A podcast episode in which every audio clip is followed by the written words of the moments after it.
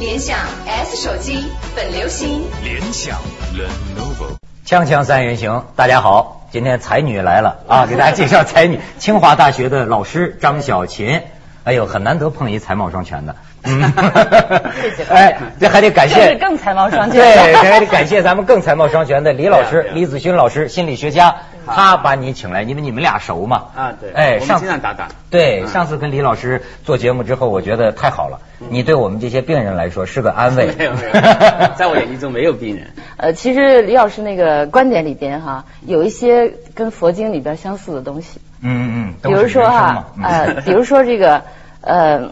你觉得这个事情你怎么来解释？你赋予它一个词汇，嗯你说我的这个父母对我。呃，是过于严厉啊、比如说“严厉”这个词，嗯它可以把“严厉”这个词变成另外的转译一下，变成另外的意义，嗯就是其实它不是对你严厉，只是你认为它是严厉。哎，佛经里边有没有类似的、啊，这跟《金刚经》里说的一样，是金刚经里吧？哎边有法这个法哎说你是李子勋，其实你不是李子勋，所以给你啊个你只名是字叫叫李李子子勋勋 说得 太好了。你不是窦文涛，你只是叫着窦文没涛而已哎错儿。好但你是呢，怎么样去转译？这个就是对李老对对李老师他的那个特别的那个那个。你现在就说。到了咱今天的话头上了。对今天就请他转译一个人物，啊这人物最近是新闻人物。呃，关于这个人物啊，反正是最近又输了。是吧？啊这个关于这个人，我先给你们看一段他的影像，是我们那个世界华人盛典上他领奖，然后说了几句话，咱来看一下。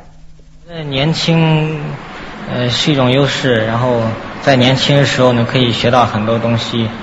呃，虽然有时候会有压力，但是总会找到解决的方法啊吧。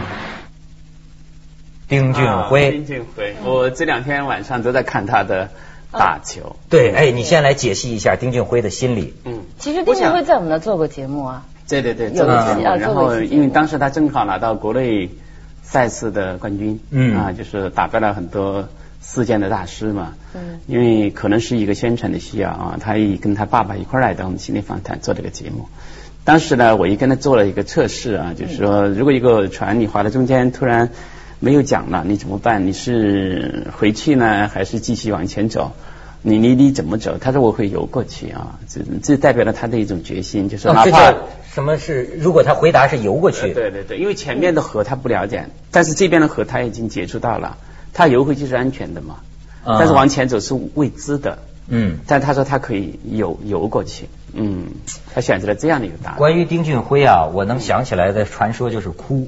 像最近这次输又输给上回那个就是火箭啊奥沙利文奥沙利文 对对对那次是在在在英国吧，好像是呃那个大师赛上也打到第多少局？因为那个那个人发挥太好了，一直没轮着他打，呃突然他就上去跟人握手，然后就哭起来，其实好像我觉后来得嗯说跟那个台上一些英国的那些产生内心摩擦球迷们这个一些一些叫好有关系。其实你想，他才是一个多大的多大年龄的孩子？不到20岁我倒是对他才的到20岁哭哈、不怎么特别的关注，我倒是看他那个表情，包括你看这刚才这个盛典一个这么开心的事情，也没看到他有开心啊。嗯平时我看他的表情，我呃李老师你跟他做过节目，你觉得他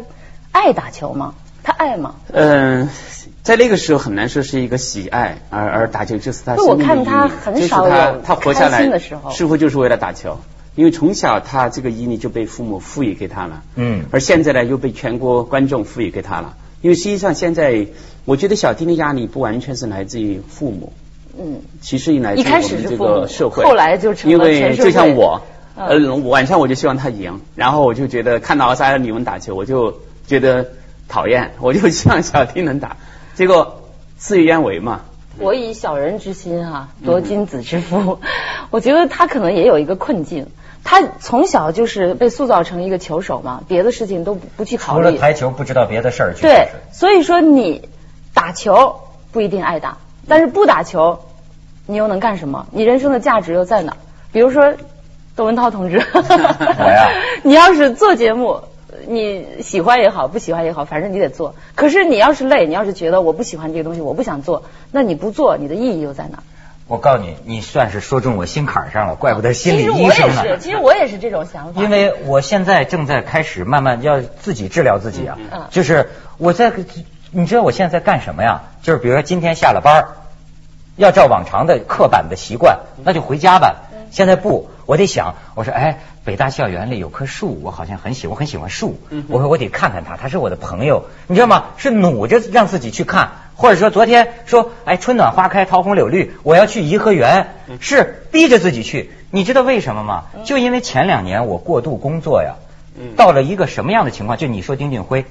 咱说呀，成功之道也是专注嘛，对高度集中对对。对我还真有这个特长，我就真能特。但是你知道，这到最后会成为一个问题，就是什么？我原来是很爱玩的，嗯有好多兴趣的人。过度工作两年之后，我突然发现失去了了无。我跟我们老板写信，我说了无生趣啊，了无就是说。出问题是我已经没办法说我喜欢主持节目还是不喜欢主持节目，我习惯主持节目因为我除了这件事儿就不知道我还会喜欢什么事其儿。实这种状态是很多很多人的状态。我现在是在慢很慢多人捡都是拾这种回状自己态。的当年的生活呀。但这就是是我这觉样的得就是说，呢，当专注产生的时候呢，在我们的意识里面就变狭窄了。因为我们不再对其他东西感兴趣，因为专注，比如说像小对金专注打球，嗯从小就被教导，或者是他喜欢这个球的时候呢，他所有对这个外界的兴趣就消失了。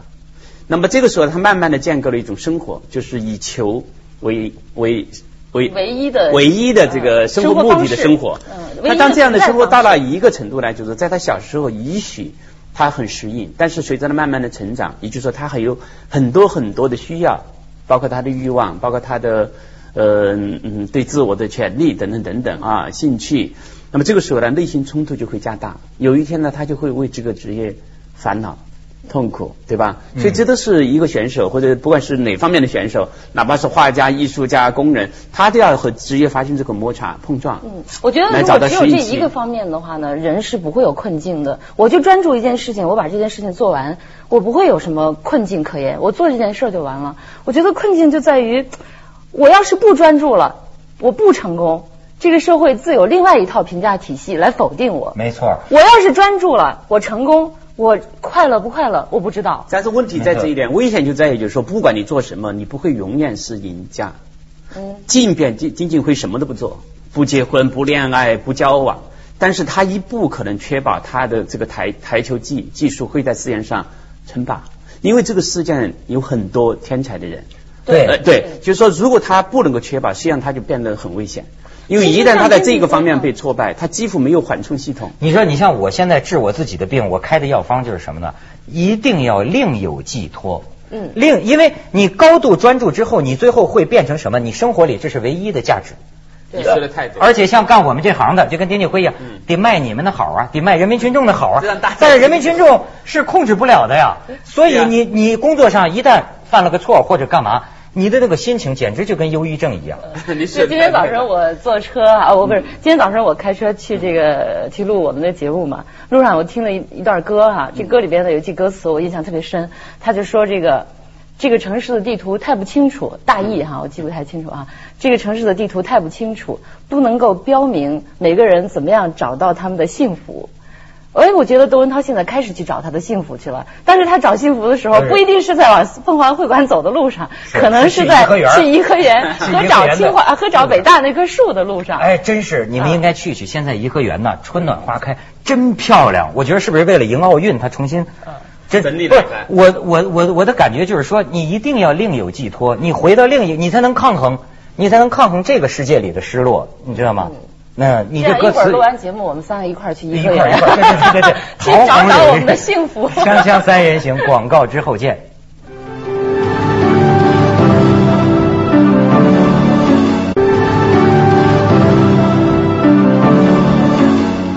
哎，李老师，嗯接着看看病，呃，我是像这样，就是说，像窦文涛哈，就是说，如果你太专注一件事情呢，就是我们说有一个关于意识催眠，这个催眠的过程呢，就是说我们会无意识的忠诚于它。就像搞搞心理学的医生也是一样的，就是该是他不了解心理学的时候，他可能不觉得心理学有什么，但是他慢慢深入去研究，尤其是读了硕士、博士，我们说博士就是那种，就是对最小的事情知道最多的人，对吧？ 那么好，那么这个时候呢，他的全部心声都和这个事业融在一块儿了。嗯，但这个时候它往往就失去了鉴别力。比如说一个理论啊，一个理论呢会重新来建构或者是来构建这个事件。心理学也是这样的，心理学看事件可能是有心理学专门的一个方法，对吧？可能把人成分分类，嗯或者把性格分类，嗯或者把情绪分类，对吧？但是它如果陷在这里面以后呢，他就会忠诚于这个理论。这就是说，如果一个人打球或者一个人做主持人，他会忠诚于这件事情。但问题不在于丁俊晖和窦文涛要去专注于这件事情，是社会有很多很多的评价体系在那儿。对吧？嗯你要做主持人，你就得去拿那什么什么什么奖。最近你不是又拿了一个什么奖啊？你要打球，你就要拿冠军。你看我们人类做了很多很多这样的这样的框架呀，对吧？奥运会有奥运会冠军，什么各个项目都有各自的冠军。嗯那比如说咱们打球，打这拿一个杆儿去一个球撞另一个球，本来人类一开始是闹着玩儿的吧？是这样的，但是人类我的总话是要把它弄成对一我的话个就是说，本框架体身系。打球对嗯丁俊晖来讲是他个人的事业，是他一个人的事业，是一个人的战争，对吧？嗯但是当他被社会赋予以后，就改变了。就变成了一个社会的毅力，就是说我们的华人也能够在高雅的这个桌面运动上获得成功，能够拿到冠军，对吧？嗯这个时候呢，无意识的丁俊晖就把这个接过来了。为什么？就是他的心理压力，就无意识的接受了我们中国人民对他的期待。但这个期待是自然的。如果这个孩这个小丁啊，他能够嗯意识到这个标志不是他。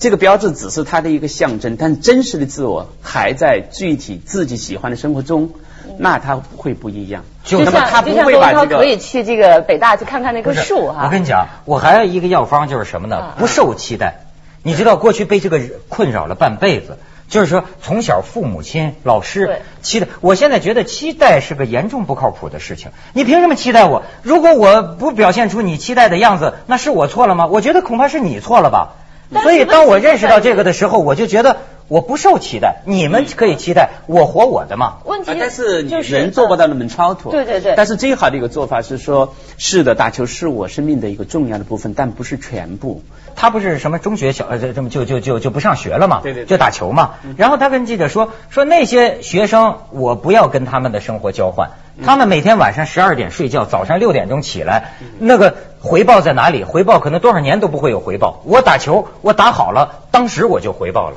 嗯哼。这是他专注于一件事情获得的回报。但是我觉得人的这个，为什么我说这个困境不是一个个人的困境，是人的困境呢？当然是人的因为你这个人已经把所有的人变成了，就是在很多很多的序列上面，嗯嗯嗯每个人都在一个序列上面，对嗯或者我们说是一个金字塔，你要么在下面，要么在上面。嗯我们以呃以要不前大的时家候不尊重你嗯对，要么以以前我们有一个笑话嘛，就是说也不是笑话，应该算是个寓言吧。就是说你如果是一个猴子的话呢，这个一群猴子在爬树，你呢要是在下面，你就看到的屁股多； 对，你要是在上面呢，你就看到的脸多，而且都是扬起来的脸。嗯，所以这个人类把这个整个的社会，所谓社会就是社会关系，嗯呃关人是社会关系的总和哈。那你在人在各种各样的关系当中，必然就是有上有下的，嗯就是有好有坏的，有第一有不是第一的。那我为什么这是人的困境？就是已经是这样的一种状态了。你是要当第一，还是要当第？但是倒数问第题一在呢这一点，如果你的人际关系不是一个界面，是有多种界面，也许你在这个界面看到的是屁股，嗯对吧？但是由于你生活有多种的选择，有多种的交际面，会有多种的事业，哎多种的兴趣，那么你在别的地方也许看到的是脸，这样的话就有一个缓冲。对。就是就是说我另、嗯跟你说另有寄托，你知道，对就对是说你在这个社会，对，是个金字塔，人都是不平等的，地位不同。但是我跟你说，你像有的公司，我认为很不人道的就是什么呢？他啊，这种公司的文化使得像达到了像催眠一样，就这个公司所有的员工嗯啊，他唯一的一件事儿就是在这公司销售业里绩干出好的业绩，嗯销售业绩。对除此之外，你就要你要跟他交朋友，你就会发现呢，嗯太贫乏了，你还有什么生活？但是你知道，要是说我我现在觉得就像演戏，你知道吗？就是我到你们这社会里，行，你们排座位，我是第四，我是第五，好，嗯没问题。这不是演吗？我会演好的，见人说人话，见鬼说鬼话。可是呢，你别以为我心里真的这么看。我回到我私人生活圈子里，我的朋友比你这个第一要重要的千百万倍，我的家庭比你这公司要重要一万倍。这是我这么看呢、我觉得这是他的一种，这是就他说什么叫在特定地位上的职一种业想法。职业其实不是你的生活，嗯，职业不是你的自我，你的自我在你的工作以外。我觉得这个事情呢，我们不能站着说话不腰疼啊。嗯，对啊这是在一定层次上的人的想法。嗯哼。在我明白一定层次之下的人，他就得要去找那些东西。如果他找不到这些东西，他就很难生存。而且这个，呃我说他是人的困境，还有一个问题是，人就是因为有这样的激励，才有所谓的发展，才有所谓的我这想种这样就是说，我们要没从错儿进你说的所谓的进步我们啊要。从社会的广义的这个学说来理解，就是说任何社会人都是分类型的。其实，即便在我们这样的一个经济发展快速和浮躁的社会里面，也还有很多人是是自得其乐的。比如说，甘居在农村，不愿意出来打工，或者甘居在一个地方，不愿意去承受更大的压力，或者甘居过一个平淡的生活。这种人群在任何社会都是最大的人群。而不论说每个人如果没有追求就没有快乐。当然，我们也承认，在这样的一个社会，可能去追求成功的人，相对于其他的这个社会来说要多一点，但是并不是主流。为什么我们觉得是主流？是因为我们的报纸、我们的宣传在说他们，但是实际上你看看，成功的人还是一个金字塔上的人，少数派，对不对？嗯嗯嗯尤其是最近的财富调查，中国是很少的人占据了百分之七十以上的财富。问题在于什么人是榜样？虽然那部分人很少，但是那部分人是榜样；虽然那部分人很多，但是那部分人不是榜样。我告诉你，问题就是他需不需要成为榜样，才决定他会不会痛苦。哎，是这样。你说这榜样，我倒想起最近一榜样。你看我这个合并同类项，有时候会有发 现。现在在各行各业，首先一个榜样叫洪洪战洪战辉啊，哎上洪过战这个辉也节是做过我们来的过榜样叫洪战辉。洪战辉现在说说我榜样，我做道德楷模，我也需要过人的日子。对，他我说我渴们要望成为死的雕塑。对，我要过正常的生活对对。对还有东北那边一个董事长，创业多年的嗯，突然间就离职了，然后给公司员工发了一个传真，情真意切的说：“我只是想过我正常的生活。”所以我怎么发现现在这么多人都在发出这种他呼们吁都？去找他们的幸福去 了。所以问题在这一点，就是说像嗯，如果小丁不不去做一些调整啊，就是说不去建立更广泛的生活，包括他现在已经到大学注册，对吧？要要准备学习文化，因为因为这种斯洛克嗯，这个这个桌面游戏是一个呃一个拼智力的，不是靠体力，不是靠你练习技术。哎哎哎对其实每个球手更高的是智慧，就是打球的智慧，对吧？包括情商，对你这种心理状对，态。就是应该说拼的不是技术，比赛的时啊候拼的不是技术，拼的是心态，是什么心态？就是说你你看，有的人根本不受如干果他扰。是去他学习，如果他去学习，他去获得另外的社会资源，最终的目的还是要帮助他在桌面上取胜的话，那他依然还是和原来一样，只不过他多了一种取胜的途径，多了一种取取胜的工具而已。嗯可能他更应该的、更应该考虑的，当然我们在这说，人家也不一定会听我们的哈。对就是对于所有对于很多人来说，更重要的可能就是我要考虑考虑什么东西对我来说是对我的那个终极的幸福最重要的。啊，你的意思是说嗯，呃，去除功利心，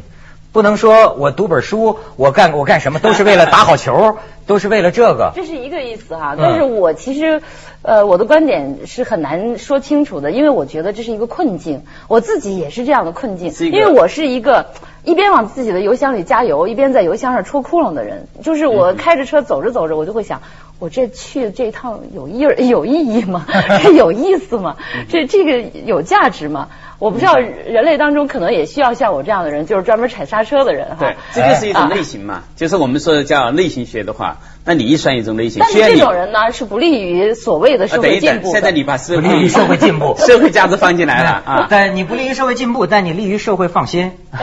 对，而且对你个人来说也是很重要的健康和平和心态。 没错，你看出来吗嗯？。丁俊晖不应该再练球了，应该多找找李子勋锵 锵三人行，广告之后见。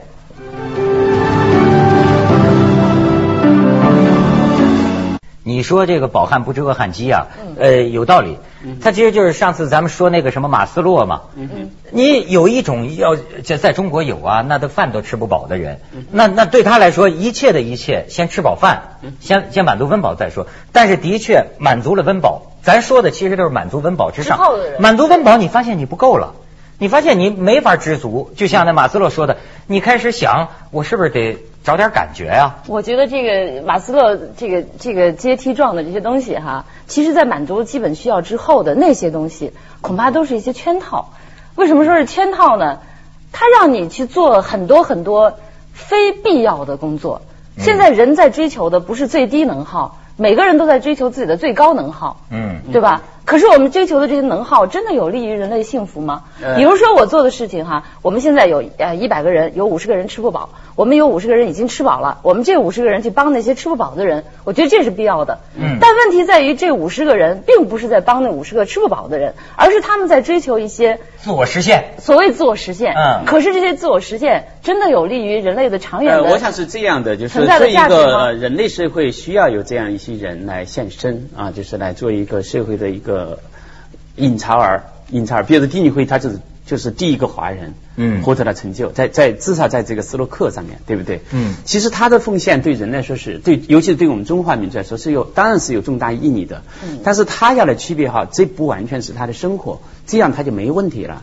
那么，比如说马斯洛，虽然我们谈到人的尊严的要求、自尊的要求和自我实现的要求，但是在马斯洛晚年的时候还提出了关于超越的要求。也就是说，当人在这些追求，包括荣誉、权利、金钱、欲望的实现以后，人还有一个关于心灵的追求，就是我要超越这些所谓无化的社会，要变得宁静，变得就像又退回到他最原始的那个状态，就是说无欲无求的一个状态。你这嗯咱们这个或者包括有就一是我们说的个神话嗯慈善的状态，就要把自己的财产散出去。那个时候，他来救救济那些更贫贫困的就人，是你这一拼了个命的去挣钱，最后再把就挣的像比尔钱盖散茨给社嘛， 会。啊因为那就像有很比尔盖茨多人这样吗啊，像香港那是个啊叫 可是这里边呢，就是我想刚才李老师讲的时候，我就想起来古希腊有个神话叫西西弗斯的神话。啊这个就是这个人，这个叫西西弗斯的这个神呢，因为得罪了这个更高级的天神对，他就被罚要背着一个石头，嗯呃，要要推这个石头上山。但是这个推上去之后滚呢下来，又这个石头就会自动的滚下来，滚对对对嗯然后他就不断的推，不断的推，没错，人生就是这么啊然回后事儿。超越他的唯一的办法是什么呢？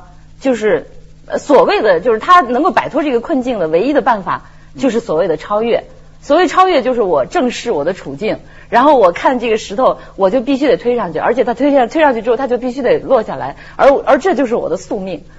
我觉得啊，手头不妨认真干着该干的事儿，嗯但是心里不妨胡思乱想着。呃，这就是样所谓的超越 对吧？我觉得他这样来想，就是说这就是他的一个过程，嗯呃要比这就是他的宿命要舒服，就说他的生命已去就是在一个像一一个一个起伏摇摆的一个状态，嗯就说有光彩的时候在山顶上，有低的时候在山底下，其实每个人都是这样，要面对是自己的生活，总有高潮和低潮的时候。对，作为我，我甚至有些时候也需要跟人民说，哎呀，咱们是不是擦亮眼睛，别对一些抱有什啊么不切实际的一些期待？他是上帝，他是耶稣，你那样你会正找着失望，你也得。